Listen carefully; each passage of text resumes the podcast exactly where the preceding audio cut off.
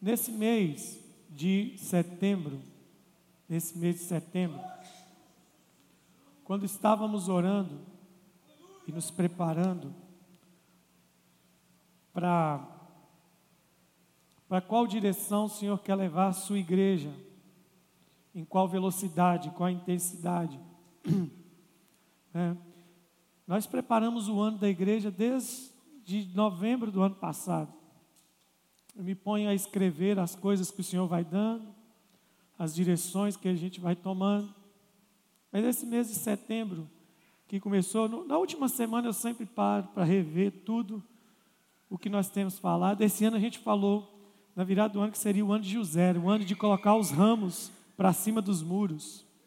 É o ano de José. E muita gente, e muita gente tem vivido o ano de José de alguma forma aqui, né? Tem uns irmãos que já estão sentados no trono, tem uns irmãos que estão dentro do poço. Tem uns irmãos que estão presos. Vocês acharam que o ano de José é só ano de vitória, né? Mas fica tranquilo, o ano de José termina como José terminou. Estabelecido onde Deus tem que estabelecer você. E a gente falou sobre maturidade, a gente falou sobre posicionamentos. A gente falou sobre um monte de coisa esse ano já. O último mês de agosto foi muita ênfase em cima do que? Do sobrenatural. E qual foi a pergunta? E agora? O que fazer com esse sobrenatural que estamos recebendo? E aí, semana passada, semana passada, antes de entrar o mês, o tempo que a gente teve aqui na igreja e ali meditando e orando com o Senhor, olhando para a palavra dois textos saltaram muito forte aqui sim no meu coração, duas frases, uma de Jesus e outra do apóstolo Paulo. A de Jesus foi a repetição que Jesus fazia quando ele chegava para ensinar, mais uma vez vos ensino, outra vez vos digo. E lá no apóstolo Paulo ele fala assim: essas coisas que não canso de vos anunciar. Então Paulo e Jesus, eles estão dizendo o seguinte: que existem verdades que precisam ser repetidas para que elas sejam consolidadas. E, e nós crentes temos uma mania muito feia de achar o seguinte: que Deus tem algo novo, toda semana Deus tem algo novo, a gente não conseguiu viver nem o último ciclo, já está dizendo que Deus tem um novo tempo. Eu nem terminei o que comecei e já estou dizendo que estou no novo tempo de Deus. E Deus me chamou a atenção, falei, o que o Senhor quer dizer com essas duas expressões? O Senhor falou assim, eu quero que você volte a alguns fundamentos, que tem gente que já ouviu, mas tem gente que não ouviu. Aqueles que já ouviram vão receber uma nova revelação, e aqueles que não ouviram vão saber em qual fundamento que a casa anda. E nessa estação do mais um, que nós vamos ser instrumento, todos nós, não é o líder de célula, não é os pastores, não são os discipuladores, somos todos nós. Isso vai ficar muito claro para nós. Isso vai ficar muito claro para nós no próximo domingo e na próxima segunda-feira. Né? Vai ficar muito claro para nós no, no, movimento que nós vamos fazer aqui nas próximas reuniões. Deus vai nos usar para a vida de alguém nesses próximos dias. Mas não só para anunciação, é para pesca mesmo. Alguém vai ser salvo, alguém vai ser levado pelo Espírito, tocado pelo Espírito através da sua vida. E nesses próximos 90 dias, essa pessoa vai estar indo às águas do batismo pelas suas mãos. Você vai frutificar porque você tem o chamado da frutificação. Mas hoje eu estava aqui querendo já avançar o sinal, e eu vou voltar num texto de uma mensagem que mudou mudou completamente a minha vida. Esse texto, ele está em segundo lugar no, no meu, na minha prateleira de textos, porque os primeiros textos são todos os do Novo Testamento, dos Evangelhos, onde Jesus existiu e nós vimos a vida de Jesus. O, o, os livros da Bíblia que eu mais amo são os quatro Evangelhos. Fala da vida do amado da minha alma, daquele que um dia eu vou ver face a face, daquele que é o motivo da gente estar aqui hoje. Então, eu amo os evangelhos, mas o segundo está na segunda prateleira, esse texto que eu vou ler com vocês. Amém? Mas antes de, de ler o texto, eu queria pedir oração por duas situações. Hoje aconteceu um negócio sobrenatural, o negócio está acontecendo com a gente já. Né? Teve um maluco aí que a gente não sabe quem é, né? Que colocou no Google, se você acessar no Google aí agora, colocou assim: futuras instalações da ICBGV. Não foi a gente, não, tá, irmão? Foi nenhum pastor, não. Foi algum doido aí, profeta aí. Uma área de não sei quantos mil metros quadrados. Vocês creem nisso aí? Tem um doido profetizando aí, eu recebo. Se profetizasse desgraça, eu não acreditava, não. Mas benção a gente está recebendo. Então eu quero que vocês orem por, por mim, pela minha casa, vai ficar. Essa semana estou indo no Tocantins pregar, uma cidade chamada Gurupi. Eu vou sair daqui quarta-feira de tarde, vou chegar lá uma da manhã na quinta-feira. Prego lá quinta, sexta e sábado. Sábado eu saio de lá de noite, rodo a noite toda, pego o voo em Palmas e estou aqui no cu de manhã para pregar já. Tá bom? E agora à tarde acabei de receber um convite para ir para Guatemala. Provavelmente em outubro eu estou indo lá para Guatemala. Quem quiser ir comigo, vamos embora. vamos embora para Guatemala. Vai ter uma mega conferência lá. Tá bom? Então, ora aí pela minha casa, pela minha família, porque Deus já começou a expandir as nossas fronteiras. Fala para o seu irmão, Deus quer te usar. Ah, você falou ruim demais. Diga, Deus quer te usar. Fala assim, você tem que deixar.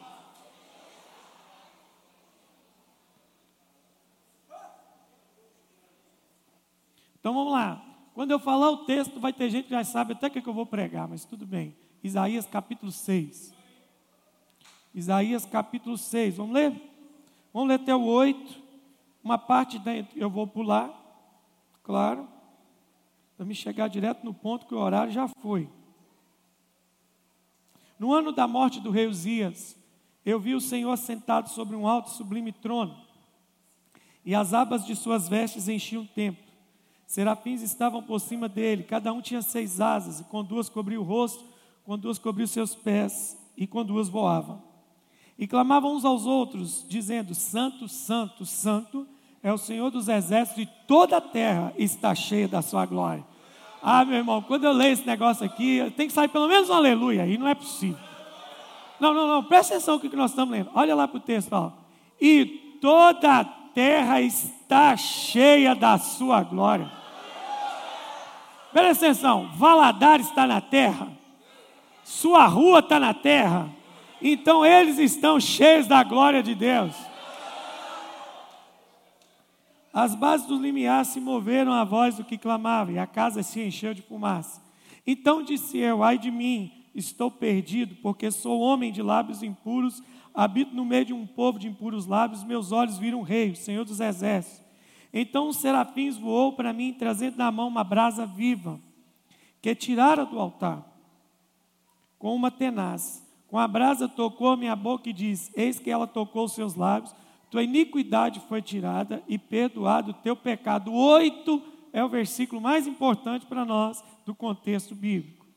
Depois disso, diga depois disso, que aconteceu? Ouvi a voz do Senhor que dizia: A quem enviarei e a quem há de ir por nós? E disse eu: Eis-me aqui. Foi ruim. Eis-me aqui. Gritado: Eis-me aqui. Olha para mim. Por que, que esse texto mudou minha vida? Já preguei esse texto aqui muito na igreja. Essa é a mensagem que me ajudou muito na minha vida. E por que, que me ajudou? Porque assim como você, existiu um momento da minha vida que eu fiz uma pergunta que todo mundo faz. Todo mundo faz a mesma pergunta. Se você não fez, você ainda vai fazer. E se escutar o que eu vou dizer que hoje, não vai fazer mais. Todo mundo um dia fez essa pergunta. Eu fiz essa pergunta umas duas vezes na minha vida. Mas não foi por causa da minha, da minha dúvida que esse texto chegou a mim. Foi por causa de duas pessoas que um dia congregaram nessa casa. Por quê? Porque um dia, mesmo sendo filho de pastor, eu nasci num, num, num berço, num lar cristão, evangélico, pais, pastores. Minha mãe diz que eu sou crente desde a barriga dela. Me consagrou a Deus. Mas existia um momento da minha vida em que as coisas estavam meio turbulentas, as coisas estavam meio cinzentas. E eu me lembro exatamente que essa pergunta me veio ah, aos 15 anos, para mim, e depois aos 19, antes dos meus 20 anos. Eu fiz essa pergunta duas vezes. Aos 15 eu fiz, porque eu ouvi uma conversa em casa uma vez, e como foi o processo do meu nascimento. Eu sou prematuro. E antes de mim, a minha mãe teve um aborto. E eu já contei uma parte disso. A minha mãe disse que se fosse para ela morrer e eu viver, ela preferia ela morrer e eu viver. Quando o médico disse, meu pai teria que escolher um dos dois. E é lógico que o meu pai, em toda razão, salvaria a mulher dele, porque ela tinha 33 anos quando eu nasci. E ela já tinha quatro filhos, quatro filhas.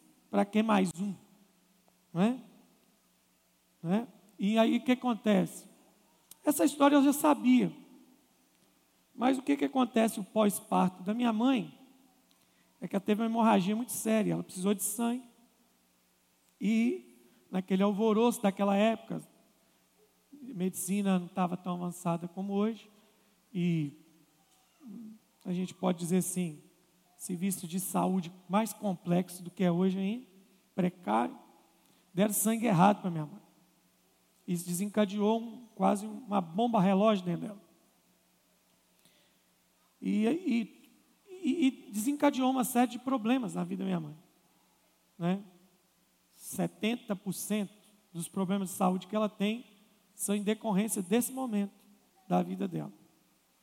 Eu escutei isso um dia, estava perto.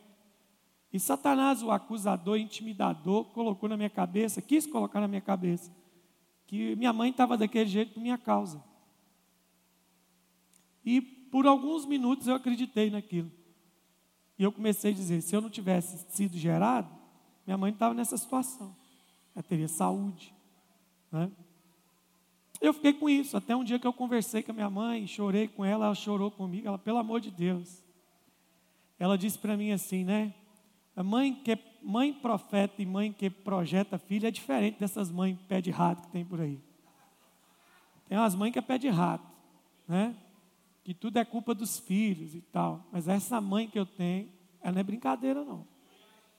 Ela disse para mim assim: se eu tivesse que passar tudo que eu passei dez vezes para gerar você, eu passaria. Porque você não é qualquer um. Você gerou, você foi gerado para um propósito maior do que a minha própria vida. Resolvi, mas essa pergunta me veio. Então, por que, que eu nasci? Por que, que eu existo? Causar esse problema todo? Quem nunca fez essa pergunta? Por que, que eu nasci? Para que, que eu nasci? Aos 20 anos, isso foi silenciado dentro do meu coração. É? Fui ordenado a pastor e a vida continuou. Mas aí, pastoreando a igreja, eu, eu hoje posso citar o nome porque ela está com o Senhor, né? Já. Mas vocês que congregam aqui um tempo, teve um tempo que vocês congregaram com a senhora que era muito difícil aqui na igreja. Ela era intercessora como, como poucos.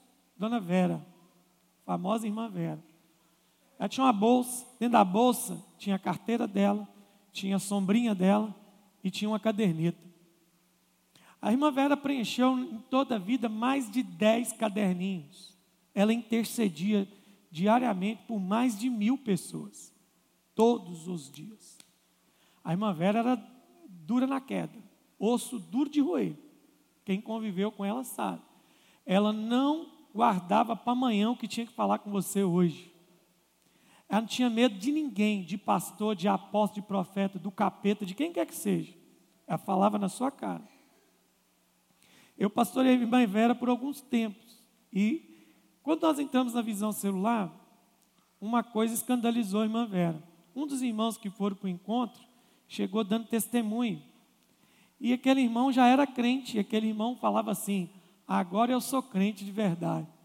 E ela falou assim, então, ela me chamou e falou assim, pastor, isso é um absurdo. O que, que esse irmão estava fazendo aqui esses anos todos então? Isso escandalizou ela e fechou o coração dela para a visão celular. Falou, eu não vou num lugar desse. Se eu for num lugar desse para ser crente, eu já sou crente, eu não preciso disso. E ela tinha razão. Ela resistiu, resistiu, resistiu, até que passou uns anos, o que aconteceu? Ela foi para o encontro. E no encontro, eu não lembro quem ministrou, falando sobre cura interior. Eu, eu não estava no encontro. Eu cheguei depois. E estava logo depois, da, na hora da cura interior.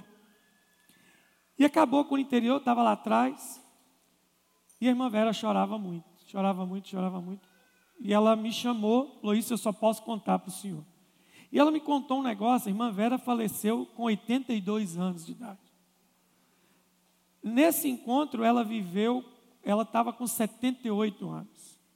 Uns quatro anos ia morrer. E ela chegou e me contou então que estava afligindo a alma dela desde os nove anos de idade.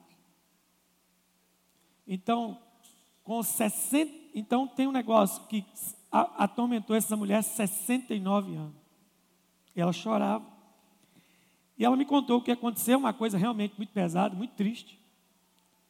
E ela então solta no meu peito assim: Pastor, se isso aconteceu comigo, eu carreguei isso tudo com a minha vida toda, para que, que eu nasci? Para que, que eu sirvo? Eu sirvo para nada.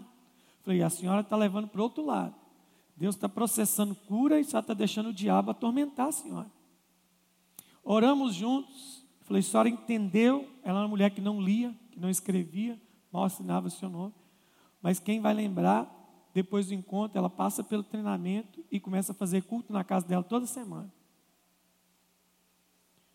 E Jesus levou a irmã Vera.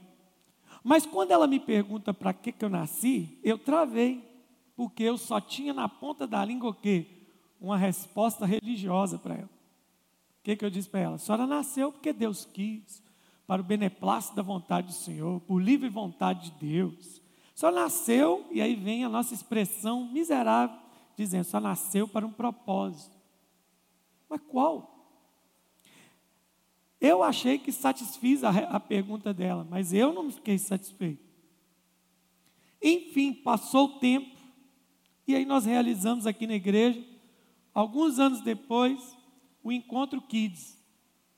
E quando nós realizamos o Encontro Kids, quem estava naquele Encontro Kids, que foi aqui no prédio da igreja, né, aquele primeiro que nós fizemos o encontro com as crianças, Veio novamente a cura interior. E eu não quis pregar no encontro, a Jaque me forçou e eu ainda preguei uma mensagem. Falei, eu queria só trabalhar. Aí no, no dia do encontro, vão lembrar disso, não sei quem ministrou, se foi Érica, não sei quem foi, foi cura interior para os meninos. E os encontrei, a gente estava de colete, e eu vim para a dinâmica da cura interior. E qual que era, qual que era a dinâmica? Qual que era a dinâmica? A dinâmica era eu, como instrutor, ficar no meio de quatro, não lembro se era quatro ou cinco meninos, e as crianças de pé, e quem estava ministrando falava assim: Nós vamos ler algumas coisas aqui. Se aconteceu com você, você puxa o colete do tio e da tia. E eu no meio. Eu me lembro que eu estava com os meninos maiorzinhos, nove para dez anos. E aí quem estava na frente começou a ler. Falou assim: Você já foi é, abusado ou tocado indevidamente, você já foi. É, é, aí falou uma palavra lá que eu não lembro, sobre abuso mesmo, ou molestação. E eu estava no meio dessas crianças. E aí quem estava aqui na frente começou a dar a lista. E falou assim: pelo pai, essa menina tinha uns nove anos, ela nem está aqui no nosso meio, a família dela foi embora.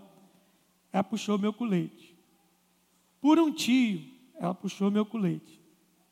Por um primo, ela puxou meu colete. Eu já comecei a travar. Por um vizinho, ela puxou meu colete. Isso é chorar. Acabou a era dinâmica de quê? De comer.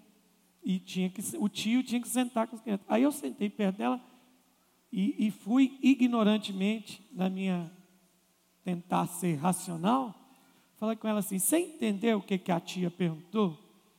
Porque você puxou meu colete toda hora. E uma criança olhou nos meus olhos e falou assim: E ela ainda faltou citar alguns nomes pelos quais eu já passei na mão. Não falou com essa linguagem coloquial, mas falou isso para mim. E aí quem estava chorando era eu. E quando ela olhou para mim, e comendo, eu engoli seco, ela disse assim: Ô tio, mas na hora que eu estava orando, essas coisas, eu vi. Como é que Jesus faz, né, gente? Jesus, ele se comunica na linguagem das pessoas. Ela falou assim: Eu vi um homem de branco chegando perto de mim. Ele tinha, Felipe, os pés furados. Ele enfiou a mão dentro do meu coração e arrancou um lodo lá de dentro.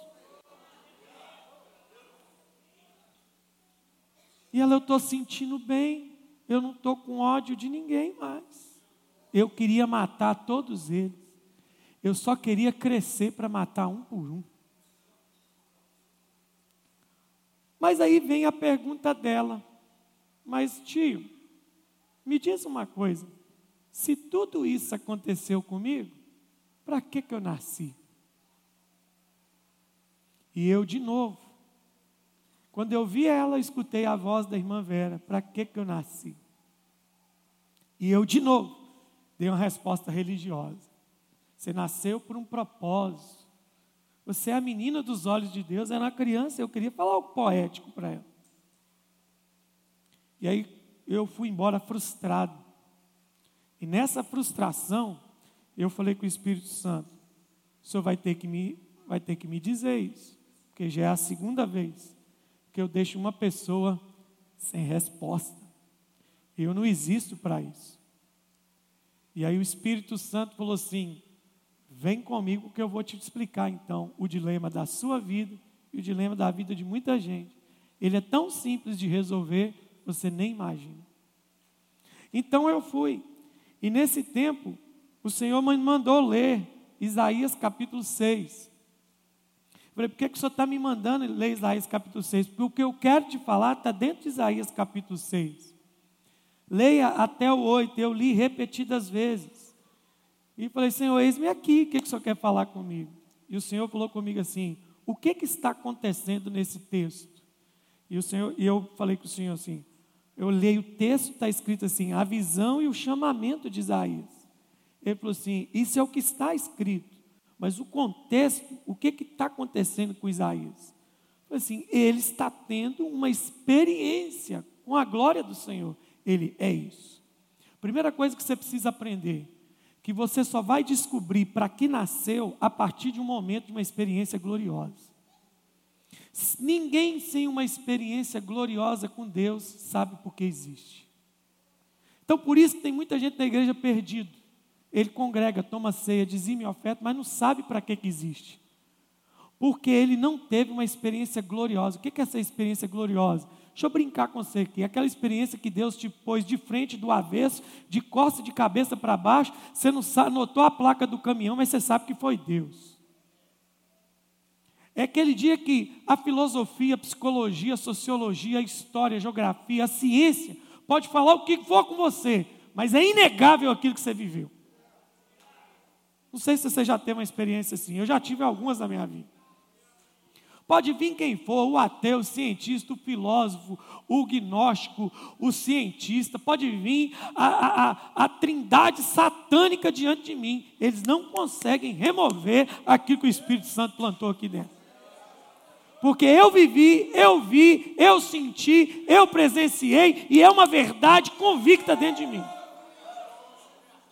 Quem já passou por isso, é ruim do diabo te arrancar da presença de Deus. Você pode até dar umas bambeadas, mas arrancar não arranca, não. E aí a primeira coisa que o Espírito Santo falou assim comigo: tem que ter uma experiência. E eu vou saltar por cima. Segunda coisa que ele me diz: você precisa aprender o que uma verdadeira experiência gera. E o que uma verdadeira experiência gera? Resumindo o texto, a, a, a verdadeira experiência vai produzir cinco coisas fatais na sua vida. Fatais. Cinco coisas fatais. Primeiro, eu vi o Senhor. Quem teve uma experiência com Deus, ele passa a andar com a visão verdadeira de quem Deus é. Eu preguei isso aqui há poucos dias. Deus é o que, gente? Deus é o que, gente? Jesus apresentou Deus com o quê? Ah, pelo amor de Deus, gente. Está vendo outra mensagem para eu pregar de novo. Não aprender, tem que pregar de novo. Tudo que você não aprende, eu repito.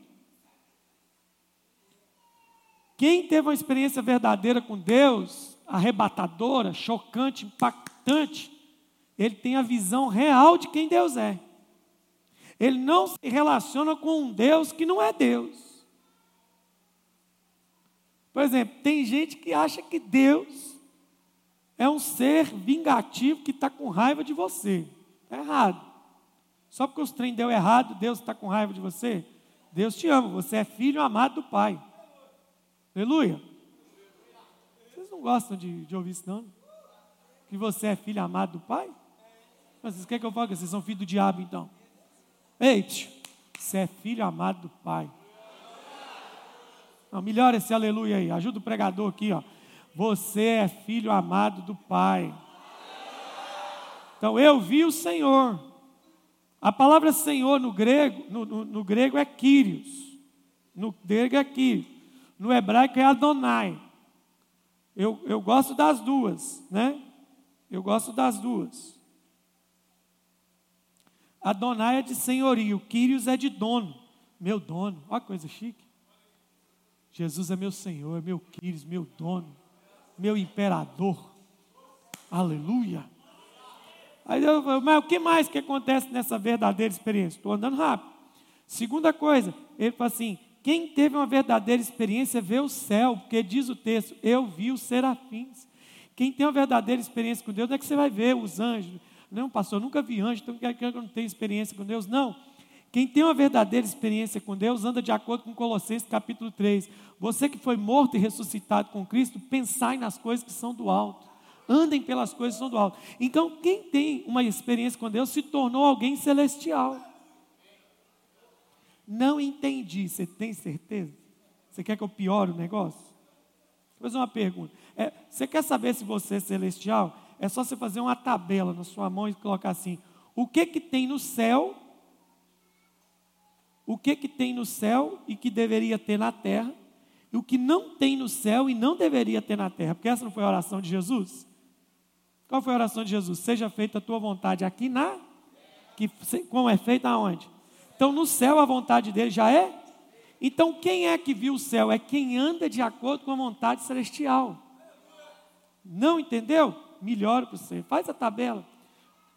No céu tem mentira? Então por que você mente? No céu tem corrupção?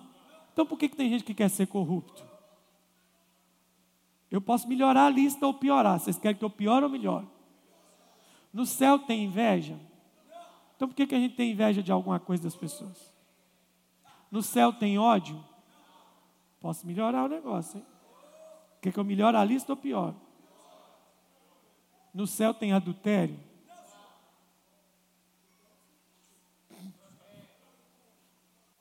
Puxa, continua fazendo a lista aí comigo aí. No, no céu tem alguém que fala nas costas de alguém? Então você percebeu que quem tem experiência com Deus se torna um cidadão celestial? Então, eu vi o Senhor, eu vi o céu, eu vi o Senhor e vi o. Agora, para mim, o crítico não é nem ver o Senhor e ver o céu. Sabe que para mim é o crítico? É quando ele diz assim: depois disso tudo que eu vi fumaça, vi não sei o quê, o texto vai dizer assim, verso 5, vai dizer assim: então disse eu, ai de mim. Ou seja, quem tem uma verdadeira experiência com Deus, ele vê a si mesmo, ele se enxerga. Quem não se enxerga, não tem uma verdadeira experiência com Deus. Eu sou um pecador, eu sou um lazarento, um miserável. Ele viu a si mesmo. O, o ápice de uma experiência com Deus é se enxergar. Quem não se enxerga gera problema para todo mundo, para si e para quem está perto. Nós temos dois problemas como vemos a nós mesmos. Não podemos nos ver menos do que Deus vê, e não podemos ver a mais do que somos também. Quem se vê a mais do que é, é um prepotente. Quem se vê a menos, está com a visão errada. Então nós temos que ter um equilíbrio dessa visão. Ai de mim, eu vi a mim mesmo. E isso foi, foi, foi costurando algumas coisas dentro do meu coração. E eu falei, tá, qual é a última coisa? E aí foi aonde a gente chegou no verso 8, para a gente finalizar nessa noite, reta final. Que depois que eu vi Deus, depois que eu vi o céu, depois que eu enxerguei a mim mesmo, olha o que, que o texto diz: depois disso, depois dessas três coisas, Aí tem a iniquidade que é tirada. O que é iniquidade? Iniquidade não é o pecado. Iniquidade é a sua inclinação ao pecado. Deus não quer apagar só seus pecados. Deus quer arrancar a tendência que a gente tem a pecar. A raiz da iniquidade é a inclinação do negócio. Porque quantas vezes eu e você já pedimos perdão pela, por, pela coisa que a gente fez mais de uma vez? Por quê? Porque lá dentro tem uma raiz de iniquidade que não foi arrancada. Ela precisa de quê, pastor? De uma verdadeira experiência com Deus para vir em brasa do altar e torrar essa iniquidade dentro de nós. Acabar com esse desejo maldito, essa raiz. Aí, olha o que, que o texto diz, e aqui é o final. Depois disso, depois disso o que? Vi Deus, vi o céu e vi a mim mesmo. Diga comigo, vi a Deus, vi o céu, vi a mim mesmo. Depois desse processo, vem o ápice da experiência com Deus. Eu ouvi o Senhor. Eu ouvi o Senhor. Eu ouvi a voz do Senhor. Eu ouvi a voz do Senhor. E a gente cantou essa canção. Você pode me ajudar aqui, Reivson, mais uma vez? A gente cantou, eu cantei essa canção por último. A gente inverteu hoje. A adoração para uma celebração propositalmente. Propositalmente. E por quê? Por que, que a gente fez isso? Por causa disso aqui. Segunda, eu explico melhor por que, que eu estou pegando. Eu tentar fazer esse exercício aqui toda segunda. Canções que a gente canta. Eu vou, vou explicar para vocês porque que a gente, hoje não dá tempo de explicar. Mas veja bem, é, é Mi menor que a gente estava, aquela can, última canção. Eu ouvi o Senhor uma coisa que a igreja está fazendo hoje é terceirizar a voz de Deus. A voz de Deus não pode ser terceirizada, Deus quer falar contigo. Deus ama falar contigo pessoalmente. Mas eu não tenho ouvido, pastor. É porque a voz de Deus, nas mínimas vezes, será audível. Eu ouço a voz de Deus na Bíblia todo dia. Todo dia. Eu amo, existem irmãos preciosos aqui na igreja que eu respeito e honro o ministério profético deles. Eu guardo toda a profecia que eles liberam para mim e para a igreja. Eu não, eu não desprezo nenhuma, porque eu sei da seriedade do ministério, do, do dom profético. Mas deixa eu te falar, eu não preciso deles para me relacionar com Deus. Você que precisa de um profeta para se relacionar com Deus, você está no, no cristianismo errado. O profeta só tem que entrar pontualmente na sua vida para te dar uma direção. Agora tem gente que ama os recadinhos. Deus não é Deus de WhatsApp. Deus não é Deus de bilhetinho. O que, que Deus quer que você faça? Você aprenda a ouvir a voz de Deus.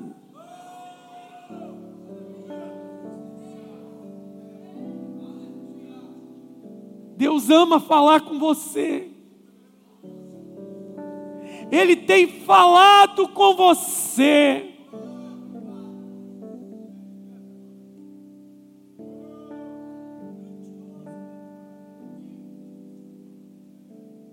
Quer ver como é que Deus tem falado com você? Você canta isso, só que não crê. Você canta isso. Só que você não crê. Deus tem falado com você. Deus tem se revelado a você. Você não está, você está esquecendo disso. E sol mesmo, quer ver? Olha o que, que vocês cantam e não percebem, ó, sol. Eu te vejo em tudo, na formação das nuvens tem você. Continua, continua, continua comigo. Ouço seu sussurro na brisa que vem no amanhecer. Vai de novo, vai de novo. Ó, canta, vamos cantar a igreja, eu te vejo.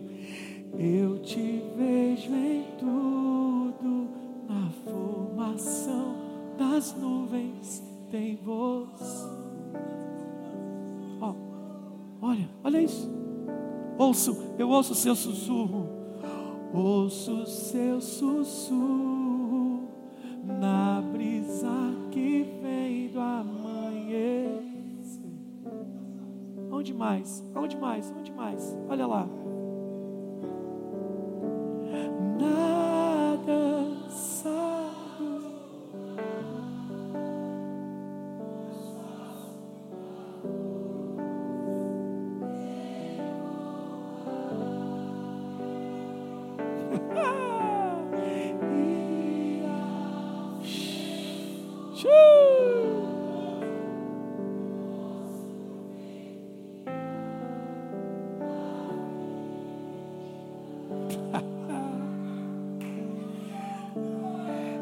Você vem dizer para mim que não está ouvindo a Deus. Eu, preciso, eu não preciso que ninguém diga para mim, em nome do Senhor. Podem dizer para entregar uma mensagem profética, uma advertência, uma correção de caminho. Eu já recebi isso demais. Conserta o seu caminho, anda por aqui, tem algo acontecendo, beleza. Mas quando eu quero ouvir a voz de Deus, é só eu acordar de manhã, e lá na varanda da minha casa ficar olhando o firmamento. O firmamento anuncia as obras de suas mãos.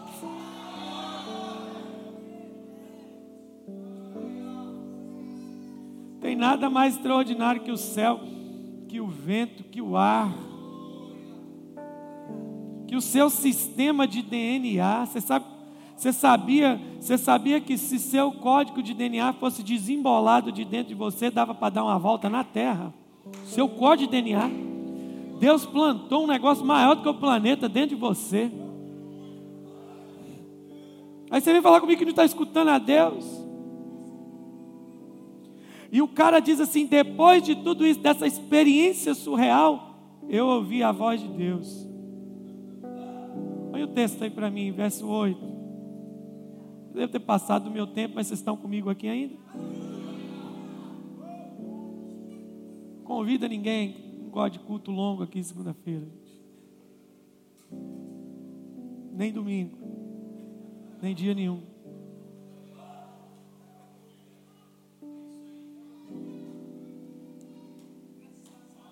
A gente é terrível. A gente não gosta, a gente não gosta de encontrinho com Jesus, né? A gente não gosta de encontrinho, né, Pai? A gente gosta de sair bêbado, embriagado. Uh!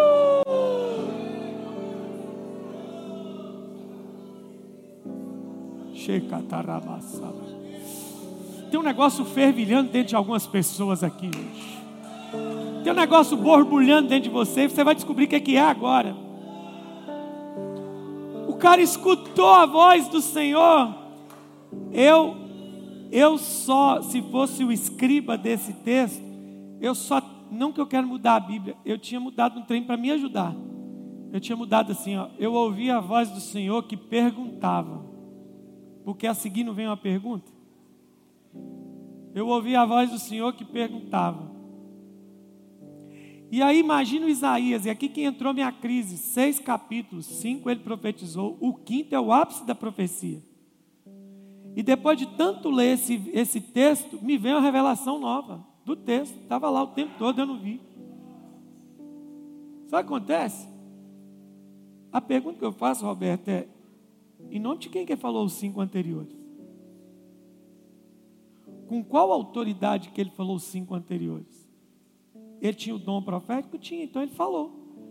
Tudo que está do 1 ao 5 é verdade. É a injustiça de Judá, a iniquidade de Israel a probabilidade de restauração, está tudo certinho. Mas deixa eu te falar uma coisa. Isaías é o livro bíblico que é considerado a Bíblia dentro da Bíblia. Porque Isaías tem 66 capítulos. A Bíblia tem 66 livros, pelo menos o cânon que a gente usa. A primeira parte de Isaías tem 39 capítulos, a primeira parte da Bíblia tem 39 livros. A segunda parte da Bíblia tem 27 livros, a segunda parte de Isaías tem 27 capítulos.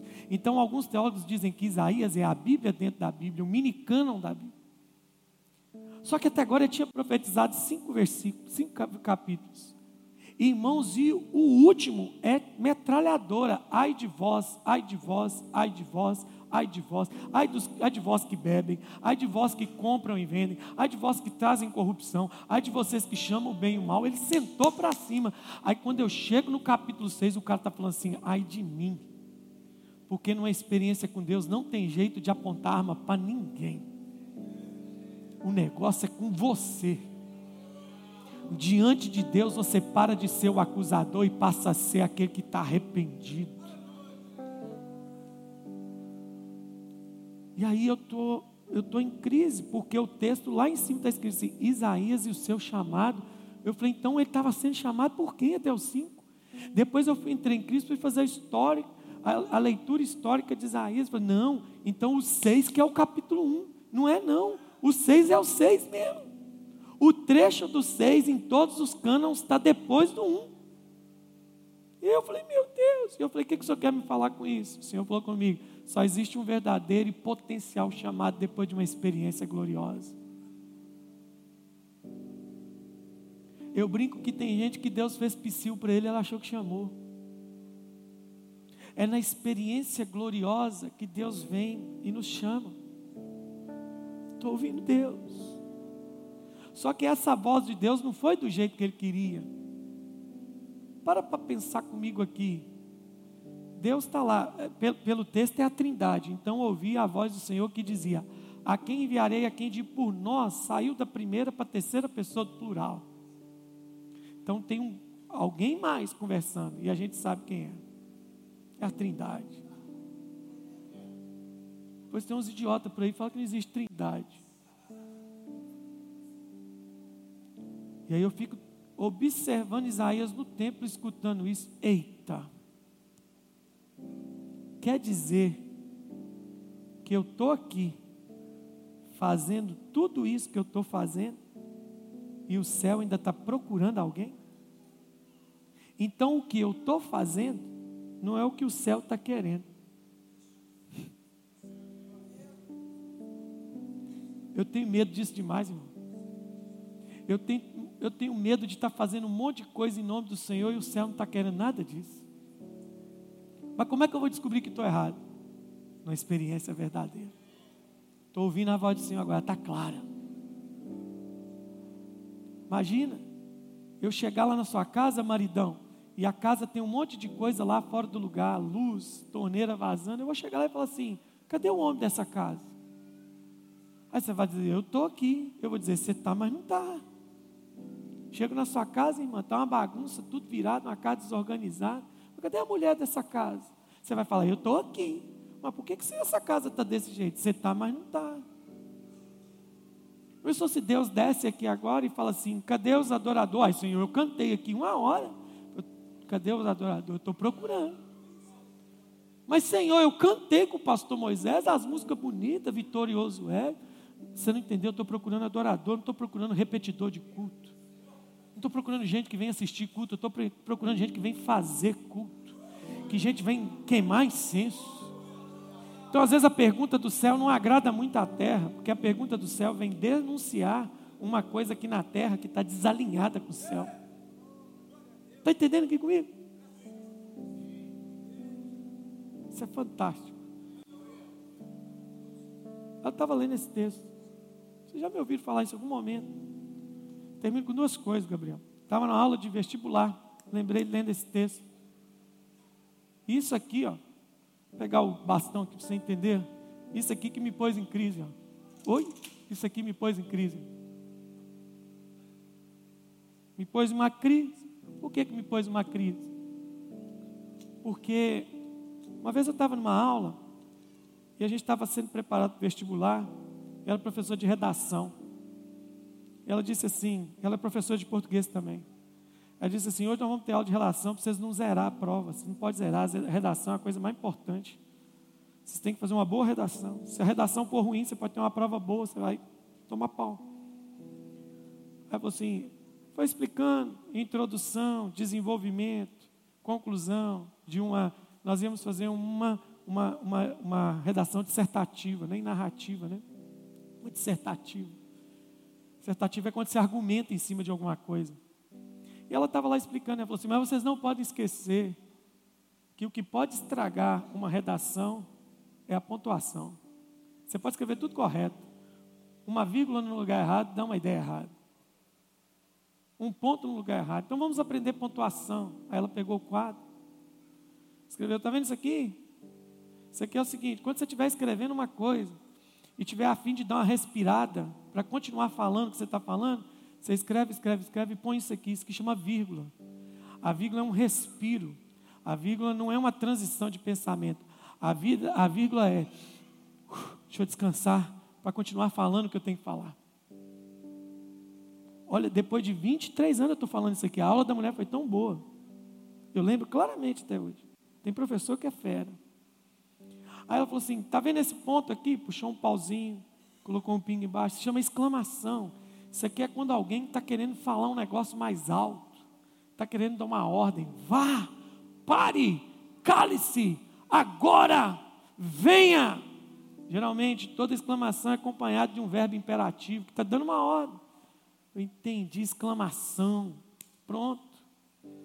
Ela falou assim: o ponto e a vírgula é um respiro mais prolongado. Você vai dar uma continuidade de um outro âmbito no assunto. Ah, entendi. Ela falou assim: e quando você resolver terminar o assunto, é esse pontinho, ponto final, começa a outra fase do assunto. Ah. Quando você precisar escrever que alguém vai falar, você coloca dois pontinhos no final da frase e puxa na próxima linha um travessão. O texto vai dizer: silêncio, alguém vai falar. Dois pontos, travessão. Mas aí ela chegou na aula e falou assim: mas quando você vir uma bengalinha com um ponto embaixo, esse é o nosso famoso ponto de interrogação. E a revelação está na aula da professora. Por quê? Sabe quando aparece uma interrogação no texto? Quando? Né? Que eles mandam aluno. Quando, professora? Quando tem alguém precisando fazer uma pergunta. E ela parou aqui. Antes que eu fale do ponto de interrogação, o que é uma pergunta, minha gente? Uma pergunta é uma dúvida. Uma pergunta é algo que alguém não sabe e precisa saber. Aí, quando eu lembrei, lendo esse texto, lendo da aula, eu falei assim: então está errado, o escriba fez errado. Porque nós temos uma interrogação na boca de Deus. E o que que Deus não sabe?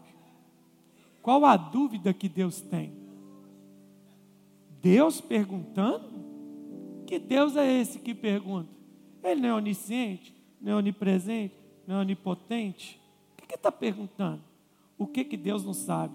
Aí o curioso aqui, rodei a Bíblia toda, rodei a Bíblia toda, procurando aonde Deus, aonde Deus perguntou alguma coisa. E só existe, além desse texto, só mais quatro, três textos de Deus perguntando alguma coisa. O primeiro é Deus perguntando: Adão, onde você está? O segundo texto de Deus perguntando é: Jó, onde você estava quando eu criei o mundo? Terceiro, Isaías, a quem enviarei?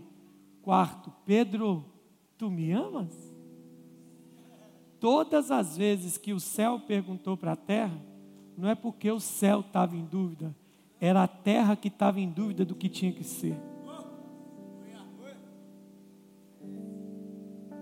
Então, quando do céu vem uma pergunta para você, não é Deus que está em dúvida, Ele está querendo clarear para você. Entendeu? Só que aí vem, olha a frase da professora, essa é a frase do ano. Quando turma, ih, uh, quando vinha uma bengalinha dessa, Trazendo uma pergunta significa uma pergunta?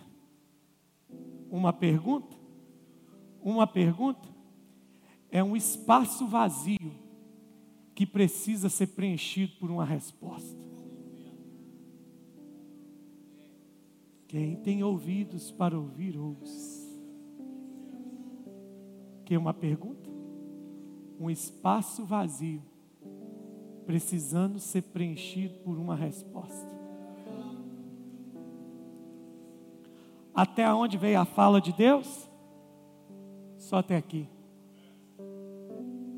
Porque Deus está esperando o profeta preencher o espaço vazio que está sendo solicitado. E eu lendo esse texto, o Espírito de Deus disse: Agora você sabe o que você tinha que ter dito a dona Vera e a menininha do encontro? E você nunca mais vai deixar ninguém no vácuo? Eu entendi, Senhor. Então, quando alguém te perguntar, para que, que eu nasci? Qual é a resposta? Eu nasci para ser uma resposta. Tudo que sou, tudo que tenho, tudo que faço, tudo que vem em mim no pacote chamado eu, é o céu dizendo para a terra: estou enviando aí uma resposta que vai preencher o espaço vazio de muitas perguntas. A pergunta é: quais são as perguntas que você tem respondido? Quais são os espaços vazios que você tem ocupado? Você formou para quê? O que você vai fazer com esse diploma? Você acha que você só vai desenhar projeto? Você acha que você só vai advogar? Você acha que você só vai ser enfermeiro? Você acha que você só vai ser engenheiro é, civil? Você acha que você vai ser só arquiteto? Você acha que você só vai ser jornalista? Você acha que você só vai ser economista? Você acha que você vai ser design gráfico? Você acha que você só vai ser programador? É isso que você achou que para nascer? Não! Deus te imbuiu de habilidades. Porque tinha uma pergunta na terra sendo feita. E você é a resposta que vai preencher esse espaço vazio. Entendeu por que, que o diabo quer te intimidar? Entendeu por que, que o diabo quer te amedrontar? Entendeu por que o diabo treme de medo quando você está queimando para Deus? Porque ele sabe que quando você é uma resposta. Ah, meu irmão, tem crente aqui mais não. Cadê o povo que estava orando aqui agora? Cadê o povo que estava cantando? Pois sobre mim está a forte. É Ele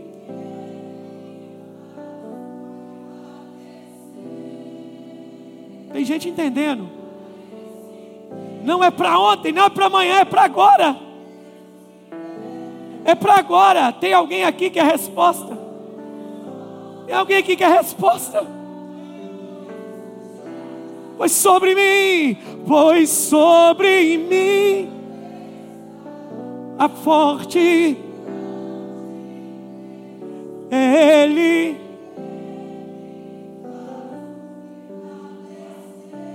para esse tempo. Para esse tempo. Mais um, Senhor. Mais um, Senhor. Mais um, Senhor. Mais um, Senhor. Mais um, Senhor. Mais um, Senhor. Mais um, Senhor. Mais um, Senhor. Quem que está precisando? que eu vá lá e acabe com a interrogação da vida dele. Quem está precisando que eu vá lá e traga a resposta do céu para a vida dele. Deus está nem aí para o meu título, para o seu título, para as suas aspirações. Ele está perguntando: você quer trazer resposta para a vida de alguém nesse tempo? Tem mais alguém aqui que quer ser resposta? Fica de pé no seu lugar se você quer ser uma resposta nessa cidade. Eu sei que a maioria de vocês já sabe disso. Mas o Espírito Santo precisava aquecer seu coração de novo. Precisava. Olha para mim. Essa mão no seu coração.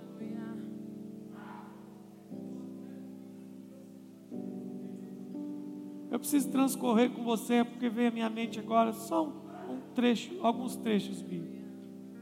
Mas deixa eu te fazer uma pergunta aqui. Deixa eu colocar uma colocação para você, olhe para mim. O livro de Isaías tem 66 capítulos. 66. Deixa eu te mostrar uma coisa curiosa do livro de Isaías. Até o capítulo 5, Roberto, não havia aparecido uma citação de Jesus.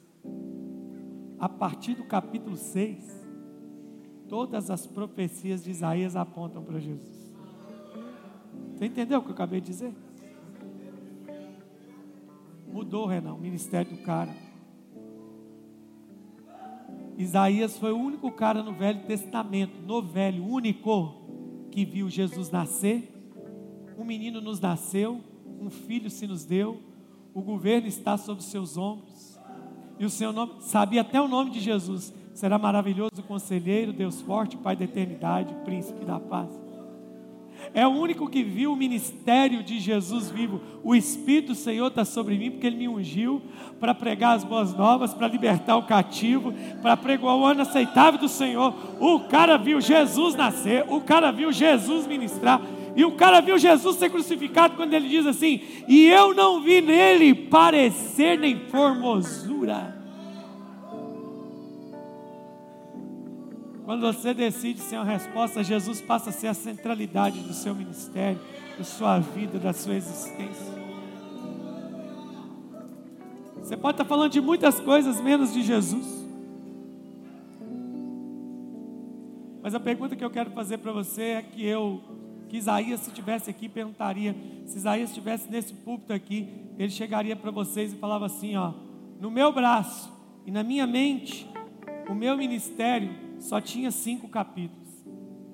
Mas o dia que eu vi o Senhor, esse ministério se tornou 66 capítulos. Tem muita gente aqui, Gabriel, parado no capítulo 5 até hoje. Seu ministério não avançou, seu chamado não avança, ou as coisas parecem estar estagnadas, porque você ainda não decidiu. Talvez você saiba até intelectualmente, mas não decidiu espiritualmente ser uma resposta. Você é engenheiro, você é professor, você é dentista, você é técnico de computação, você é programador, você que trabalha na área da saúde, você que trabalha no banco, você é concursado, você que trabalha. Você não entendeu que tudo isso que Deus fez com você, trabalha em restaurante, você é garçom, garçonete, você trabalha numa cozinha, você trabalha no escritório, você trabalha no departamento público. Você não entendeu que você lá dentro é o céu pedindo, responda a pergunta que eu estou fazendo nesse lugar.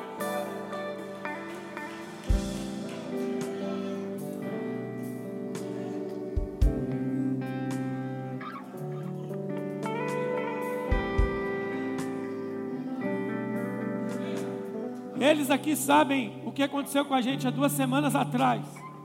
Fomos pregar numa igreja aqui em Valadares, uma casa muito abençoada aqui em Valadares. E eu pregava e um homem chorava, Valdir, chorava, olhava para mim assim, chorava, chorava, chorava.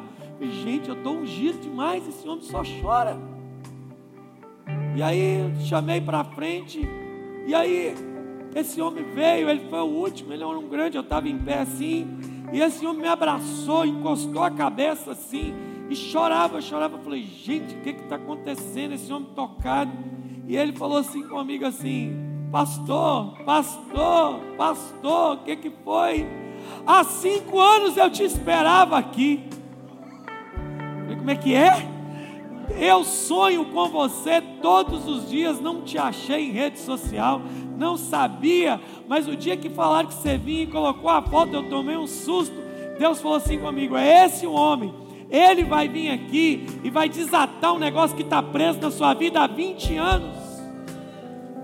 Eu falei: se você tivesse me falado isso antes, eu não tinha nem pregado, eu nem tocado, porque agora eu entendi por que, que eu vim aqui porque durante o dia eu assim: o que, que eu vou fazer aquela igreja? É uma igreja consolidada, é uma igreja próspera. O que, que eu vou fazer lá? Não tem nada que ensinar esse povo. E Deus falou assim: vai lá, porque eu preciso que você seja uma resposta. Um homem, um homem, um homem. Mês passado fui em Ribeirão Preto, um moço, um rapaz, ministro de louvor, me procurou e falou assim: A noite passada Deus falou comigo em sonho que te trouxe aqui para reativar o meu ministério. Um menino, uma pessoa. Existe alguém na faculdade, existe alguém nas ruas, existe alguém lá na sua rua que está com um ponto de interrogação todo tamanho. E ele mora do lado da resposta.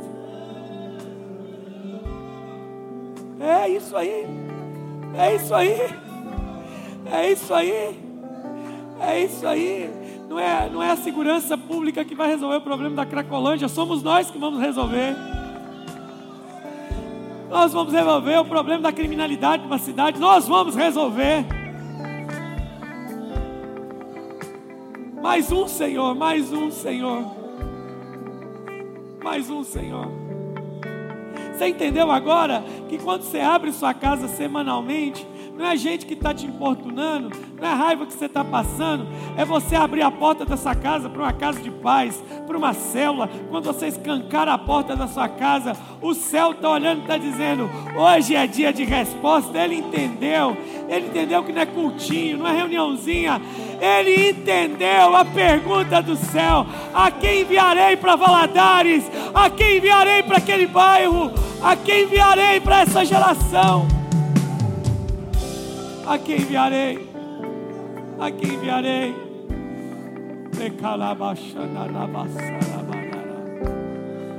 A quem enviarei para aquela pessoa que está sentada na cadeira do salão, na cadeira do odontologista, no divã do psicólogo? A quem enviarei? A quem enviarei? A quem enviarei? A quem enviarei? Agora eu entendi por que, que o Espírito Santo me incomodou tanto no começo do culto aqui para a gente cantar sobre quem Ele era, sobre o que Ele faz. E eu estava sentindo essa ambiência de intimidação. Eu sentia muito forte. Não um espírito de intimidação para nos intimidar daquilo que temos que fazer muito mais sério do que isso. Tentando nos intimidar naquilo que nós temos que ser. Você nunca mais vai ter dúvida sobre para que, que você nasceu. Eu tenho descoberto, dia após dia, que Deus tem me chamado para ser uma resposta não é ser uma resposta aqui na plataforma. Aqui na plataforma eu estou servindo a igreja de Jesus. Posso até ser uma resposta aqui em cima com as coisas que eu faço. Mas é quando desço daqui que a minha vida é realmente testada para ser uma resposta. Essa intimidação que o diabo tem gerado na igreja é porque a gente tem medo de, de um não, mas a verdade é que tem muita gente aqui que desistiu de ser uma resposta. E essa intimidação precisa cair do seu coração. Há um chamado de Deus aqui sobre nós.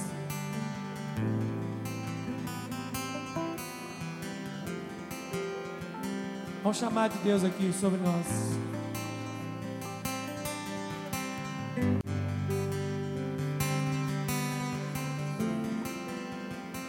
Você que nessa noite quer assumir isso, mais uma vez, publicamente. Eu quero ser uma resposta, Jesus. Não sei onde, mas eu sei como. Como é que eu vou ser uma resposta? Sendo quem eu nasci para ser. O Senhor me capacitou com habilidades, com inteligência, com dons. Nós vamos ser uma resposta. Tem alguém esperando você para ser uma resposta. Tem alguém esperando você em algum lugar. E o último texto que eu esqueci de, de declarar para vocês aqui é o texto de Jesus.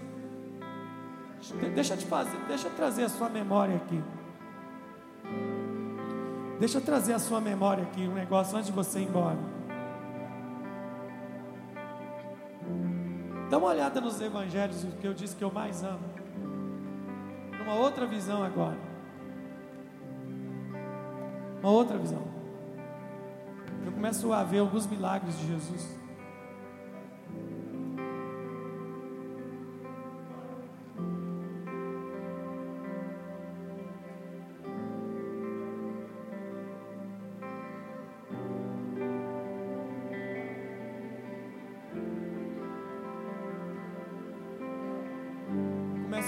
Milagres de Jesus.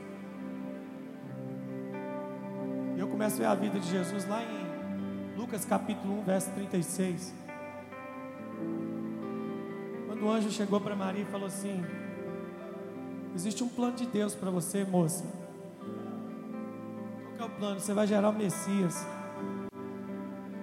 O texto diz que ela ficou assustada. Mas o verso 38, se você colocar o 38 aí, Maria falou a mesma coisa que Isaías. É a mesma coisa. Eis-me aqui, aqui está a sua serva, que se cumpre em mim conforme o Senhor, cada palavra tua. Sabe que nesse dia, preste atenção, nesse dia, nesse dia, Charles, exatamente nesse dia, já havia, já havia cinco anos, cinco anos, nesse dia aqui, gente, Renan, cinco anos, nessa data aqui, filho, já tinha cinco anos que tinha um cara estacionado no tanque de Betesda. Nessa data. Nessa data, meu. Aí vem comigo no texto. Se eu for romântico demais, pode chorar. Aí um belo dia o texto diz assim: então, Jesus entrando em Jerusalém, perto da porta das ovelhas, abaixou para entrar. 33 anos depois, chegou para o cara e falou assim: e aí, quer andar? Sabe o que foi aquilo, Emerson? O sim da menina. O ex-me aqui da menina gerou uma resposta para o paralítico 33 anos depois. Quer mais? O, Miriam, o sim da dona Maria gerou a interrupção de 12 anos de fluxo de sangue. Quando aquela mulher falar assim, Ana Paula, eu vou tocar só na beirada da orla dele, ser curada. Quando a mulher tocou na orla do, de Jesus, ela estava tocando o sim da dona Maria. Porque nesse texto, uma menina, adolescente para jovem, resolveu ser uma resposta. A pergunta que eu te faço: até quando você vai se esconder? Até quando? Até quando? Capítulo 5 de João, eles estavam querendo matar uma mulher pela lei, executar a lei mosaica. e aí o que, que aconteceu? Levaram a mulher para a resposta de Maria. Falou, mestre, a gente tem que matar ela. Beleza, pode matar quem tem pecado, atira a pedra. mulher, cadê os seus acusadores? Foram embora, então nem eu te acuso. Vai no PEX mais. Tem outra coisa. Sabe a parte que eu mais gosto? Sabe a parte que eu mais gosto? É o texto que diz assim: E um dia Jesus, andando pela praia, pediu a um pescador: Afasta seu barco para o fundo. Eu vou pregar aqui um pouquinho, vou falar para essa multidão. E o texto diz: E terminando Jesus de falar, vou jogar a rede do lado direito aí, vai mais para o fundo. Que é isso? Foge de mim que eu sou pecador. Então vem comigo. Vem comigo que eu vou te fazer um pescador de homens. Você entende que um sim pode fazer? Alguém que decidiu ser uma resposta? Só isso. Só isso. Quem, quem decidiu ser uma resposta vai escutar. Não andeis ansiosos pelo que comer, pelo que vestir. Quem decidiu uma resposta, ser uma resposta. Vocês estão ansiosos pelo que comer, pelo que vestir. O Pai, o Pai que escutou o sim de vocês, sabe o que vocês precisam. Fica tranquilo.